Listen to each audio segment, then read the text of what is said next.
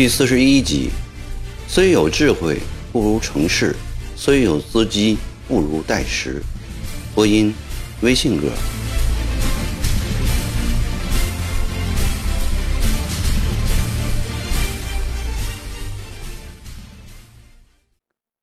经过三四天的反复修改、润色、誊抄，奏折已出来了。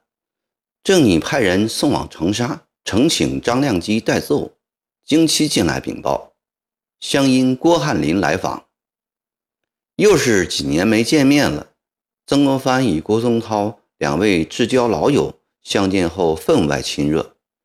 郭松涛以晚辈身份向停坐在腰里新屋的江氏老太太灵柩跪拜行礼，又拜谒老太爷曾林书，并与国藩的四个弟弟一一见面。郭松涛对曾国藩说：“我来荷叶堂，一来向伯母大人致哀，二来向仁兄恭贺。”曾国藩惊道：“我有何事可恭贺？”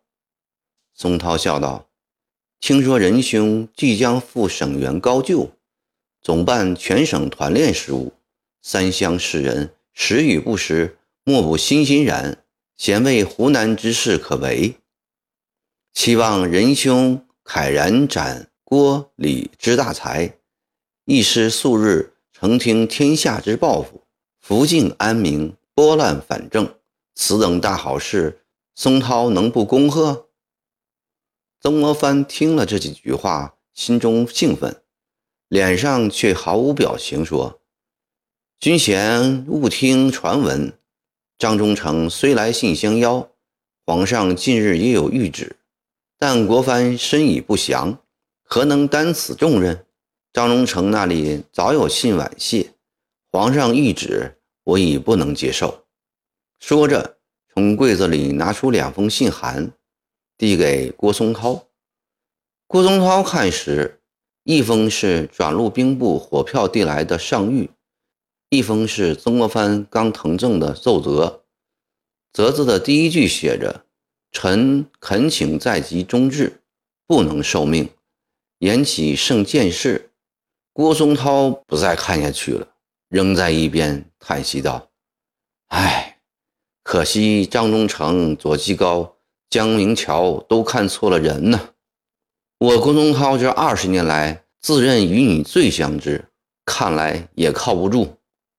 由当下同郭一宇手提两京还天子。”原来只是文人的诗句，并不是志士的心愿。曾国藩是个最要强的人，郭松涛这几句挖苦话说了，他脸一阵阵发热，极不好意思。金仙，你也不理解我，我是热孝在身了，哪有母死未葬就出山办事的道理？郭松涛并不理睬他的表白。继续以自言自语的口气说：“只有一人没有说错，谁？”曾国藩脱口而出：“湖南水陆提督鲍启豹。”他说：“曾国藩乃一介文弱书生，他有何本事办团练？别看他平日气壮如牛，到头来一定胆小如鼠。”曾国藩扑哧一声笑了起来，他知道郭松涛在有意激将。反而脸不热了，平静地笑道：“好个乖巧的郭老大，我又不是周公瑾，几句话就可以激得了的。”郭宗涛正色道：“谁要激你？我只是为你可惜，你辜负了桑梓的厚望。更可惜的是，你使恭王素学士静海先生得了个不知人的恶名。”曾国藩心里一惊。静海先生向皇上密谏时，已从他的来信中得知；至于恭王肃顺的宝剑，却一点也不知道。君仙，此话怎讲？你看看这封信吧。郭宗涛从袖口里掏出周寿昌给左宗棠的那封信来，曾国藩忙一手接过，细细的看着。周寿昌的信中讲。自唐建密建后，皇上一直在考虑启用曾国藩，但未最后拿定主意。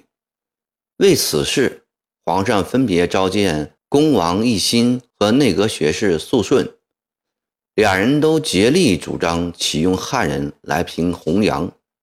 恭王说：“曾国藩是先帝破格超卓的年轻有为人才，是林则徐、陶树一类的人物，要皇上实心一臂，予以重用。”肃顺更明确提出，当前两湖动乱，请赐曾国藩在原籍主办团练，效嘉庆爷平川楚白莲教的惩罚，给曾国藩方便行事的权利。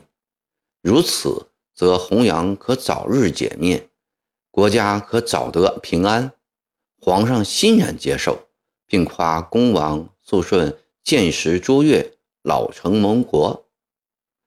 曾国藩看完信，心情异常激动。自从程夫来过以后，曾府表面上虽仍处于大丧之中，内里则充满着融融喜气。国权请了附近十多个风水先生去看那块凹地，无人不称赞这是块绝好地，因而更加相信陈福的话。加之又来了上谕，兄弟们都鼓励大哥进省办团练。国话说：“李贺说得好，请君斩上凌烟阁，若可书生万户侯。吾等直觉从来靠沙场猎取，只曾见过以文章封侯的。”国权说：“嘉庆年间，杨玉春不过是阿楞登堡手下一员武将，后敬拜陕甘总督，封一等侯。道光年间，马基胜义勇之夫。”而封二等男爵，靠的是什么？还不靠平叛的军功？弟弟们说的都有道理，但曾国藩考虑的更深。陈福的预言给他带来激动，增加了初三的信心。不过，预言终归是预言，并不就是现实。现实却有重重困难。现在从周寿昌的信上，曾国藩却看到了希望。他与恭王肃顺都有过多次接触。恭王才思敏捷，气势宏大，是皇族中最有头脑的人物。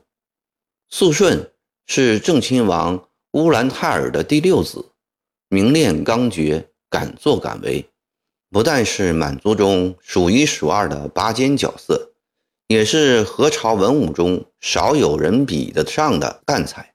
上半年在京城时。曾国藩就知道皇上将会重用肃顺，依靠他来整治朝纲，立脚弊端。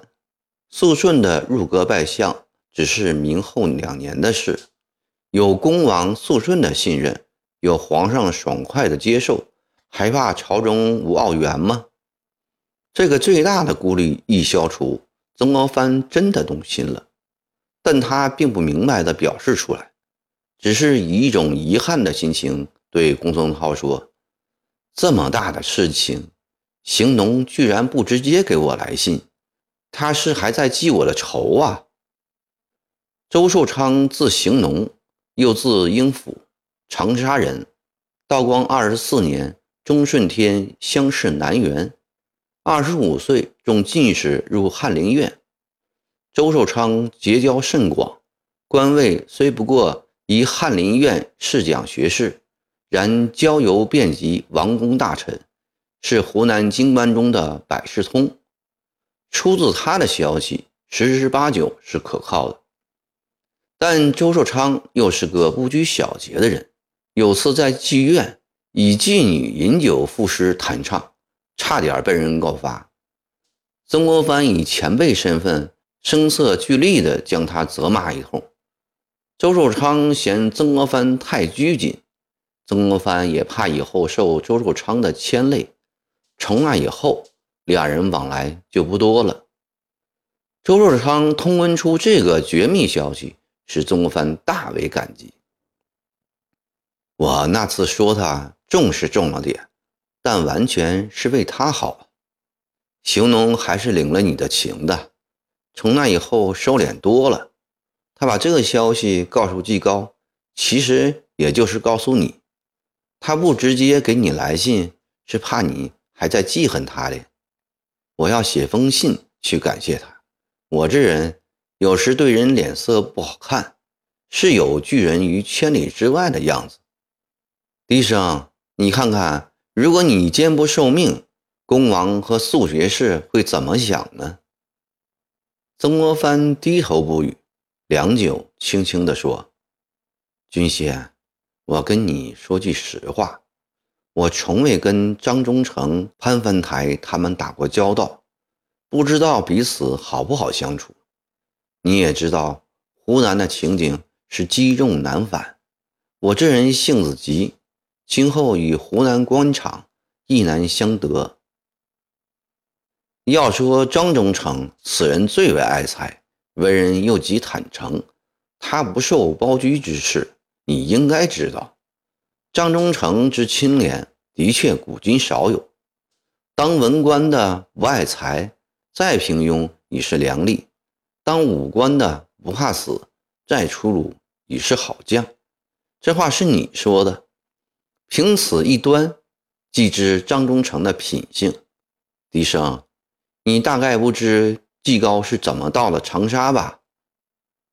曾国藩摇摇头，这是个令人捧腹的故事。郭松涛将这次在长沙听到的纪传左宗棠的事，绘声绘色地讲了一遍，果然令曾国藩大笑不已，说：“季高此事，今后真要给他刻上墓志铭。”让后世子孙都知道他左三爹爹是如何受骗当师爷的。用的手法虽是骗，在心却至诚可感。曾国藩点头赞同。潘文台为人也忠厚本分，季高、明桥都是多年老朋友了，这个顾虑不必要。至于湖南的吏治，说来的的确腐败。但是，笛声兄，眼下中国十八省，哪个省的吏治又不腐败？天下乌鸦一般黑，除非不做事则已。既要做事，就无可选择之地。东坡问贾太傅：“然则是天下无尧舜，终不可有所为邪？”宋涛借这句话问仁兄：“人则是天下无乐土？”终不可有所为邪。曾国藩不觉笑起来，指着郭宗涛说：“哈哈哈，唐宋八大家，就只有你独的活。笛声，你莫跟我兜圈子了。什么热笑在身，什么湖南吏治腐败，都不是你不出山的主要原因。我知道你的顾虑在哪里，在哪里呀？今世知你者，莫过于我。”郭松涛皎洁地望了曾国藩一眼：“你是担心长毛不好对付，怕万一不成功，办事英明毁蛋？”哈哈哈哈！曾国藩大笑起来，既不首肯，也不否定。笛声，我给你打个赌，莫看眼前长毛势大，松涛料死他们不能成事。郭松涛伸出一只手来，放到曾国藩面前。做出一个击掌的样子，国藩仍坐着不动，不露声色地问：“何以见得啊？”郭松涛将他这些天来苦苦思索而得出的认识搬了出来。长毛起事有一个致命的弱点，其所依靠者拜上帝会，所崇拜者天父天兄，信耶稣异教，迷新约邪书，所过之处。唯恐圣牌位毁世子学宫，以我中华数千年文明为敌，以激起天怒人怨。犯我孔孟之徒、斯文之辈，莫无切齿痛恨。就连乡村渔民、贩夫走卒，已不能容其砸菩萨神灵、关帝越王像之暴行。笛声，你出山之后，打起捍卫明教的旗帜，必定得天下民心。天下人都归顺你的秦王之师，长毛还能长久吗？郭宗涛这番痛快陈词，使曾国藩心智大开。弘扬以民族大义争人心，我则以味道争人心。郭宗涛见曾国藩眼中已射出兴奋的光芒，知这几句话已完全打动了他，于是一发高谈阔论：“狄生兄，你说吏治腐败，国事日非，不是办事之事。仁兄熟知本朝掌故，难道忘记了当年？”圣祖爷平三藩之乱的壮举吗？三藩作乱时，圣祖爷亲政不久，朝臣有的说国家根基尚为大固，吴三桂等人势力很大，不如用符保险。圣祖爷不为所动，坚决削藩，结果不但平息了三藩之乱，且借平乱之威刷新社稷，开创康乾盛世。使我大清江山固若金汤，沧海横流，更能呈现出英雄的本色。仁兄一向仰慕武乡侯叶侯，武乡受聘，正奸臣窃命。叶侯出山，当天下乱极。今日国事如同汉末唐衰之时，焉知不再出武乡叶侯？曾国藩三角眼中光芒越来越亮，连声叫道：“好，贤弟说的好极了。狄生兄，你速报澄清天下之志，今日正可一展宏报。古人云：虽有智慧，不如成事；虽有积实，不如待时。又云：难得而易失者时也，时至而不旋众者机也。”故圣人常顺势而动，智者必因机已发。今时机已到，气运已来，上自皇上亲王，下至市民友朋，莫不瞩目于你。你若见运不服，临机不发，不但辜负了自己的平生志向，也使皇上心冷，有朋失望。狄生兄，你还犹豫什么呢？前人著书说，苏秦、张翼口似悬河，陆贾厉声舌如利剑。适才听贤弟一番话，使国藩如拨云雾，耳度青天。任铁石心肠，已不能不动心。今日方知书张陆立之不假。曾国藩叹道。宋涛高兴地说：“仁兄出山办团练，军饷是第一大事。”前向长矛围城，藩库已空，料张忠诚一时不易筹借。宋涛即刻回乡阴，劝募二十万饷银，助兴一臂之力。曾国藩抚松高背，满怀深情地说：“难得贤弟一腔热血，若朝野文武都像贤弟这样忠于皇上、忧国忧民，哪来今日的弘扬作乱？”就看在贤弟份上，也不由国藩不出。只是曾国藩说到这里停了一下，他想到自己一贯打着忠志不出的旗号，现在收起这个旗号，也得有个转圈儿。国藩今日乃带孝之身，老母并未安葬妥帖，怎忍离家出山？且已将招致士林指责。郭松涛心里冷笑不止，说：“大丈夫办事，岂可过于拘泥？况且莫蝶从容，古有名训：‘为保桑梓而出，为保孔孟之道而出，正大光明。’何况又有皇上煌煌名誉，仁兄不必多虑。若你尚有不便之处，可由伯父出面敦促出山，家事付与朱棣，这样。”上奉君命，下禀父训，名正言顺，谁敢再有烦言？且我听老九说，前几天有一江右詹人为伯母寻了一个极绝极妙之佳城，将保佑贵府大富大贵。